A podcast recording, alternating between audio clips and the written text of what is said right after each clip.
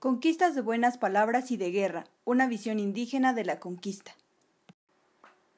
El 29 de noviembre de 1584, el abogado Agustín Pinto presentó en nombre de don Joaquín de San Francisco, gobernante y cacique de Tepeji de la Seda, Puebla, una petición de merced al rey de España. El documento solicitaba que don Francisco, su familia, sus descendientes y el mismo pueblo de Tepeji de la Seda fueran eximidos del pago de tributos a la corona. Dicha petición se sustentaba en la participación de que su abuelo, don Gonzalo Mazatzin Moctezuma, había tenido en las conquistas españolas a principios del siglo XVI. Para ello, se presentaron 46 testigos de 15 pueblos de la región sur de Puebla y el norte de Oaxaca, quienes conocieron a don Gonzalo y presenciaron la llegada de los españoles.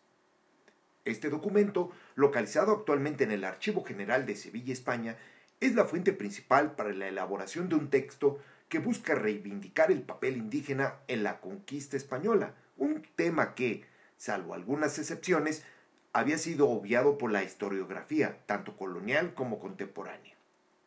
Recientemente, con la conmemoración de los 500 años de la llegada de las huestes de Cortés a territorio mexicano y en unos meses de la caída de Tenochtitlan, ha surgido una nueva visión en los trabajos historiográficos, donde se ha buscado analizar el papel no sólo de indígenas en la conquista, sino también de otros sectores sociales normalmente invisibilizados como los africanos y las mujeres.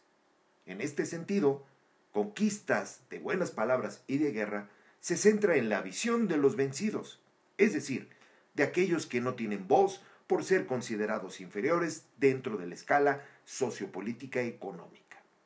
Y es una voz que la mayoría de las veces no ha querido ser escuchada y que hasta nuestros días se niega sistemáticamente. Pero aquí cabe un matiz. El libro en realidad no trata a los vencidos, sino a los vencedores, grupos indígenas que fueron los verdaderos protagonistas y que sin su ayuda el proyecto de Cortés no hubiera sido posible. La participación de estos grupos queda evidenciada en una cantidad de documentos enviados al rey para obtener beneficios por parte de la corona, como el documento que habla del caso judicial de don Joaquín de San Francisco. Descarga el artículo completo en corpus21.cmq.edu.mx.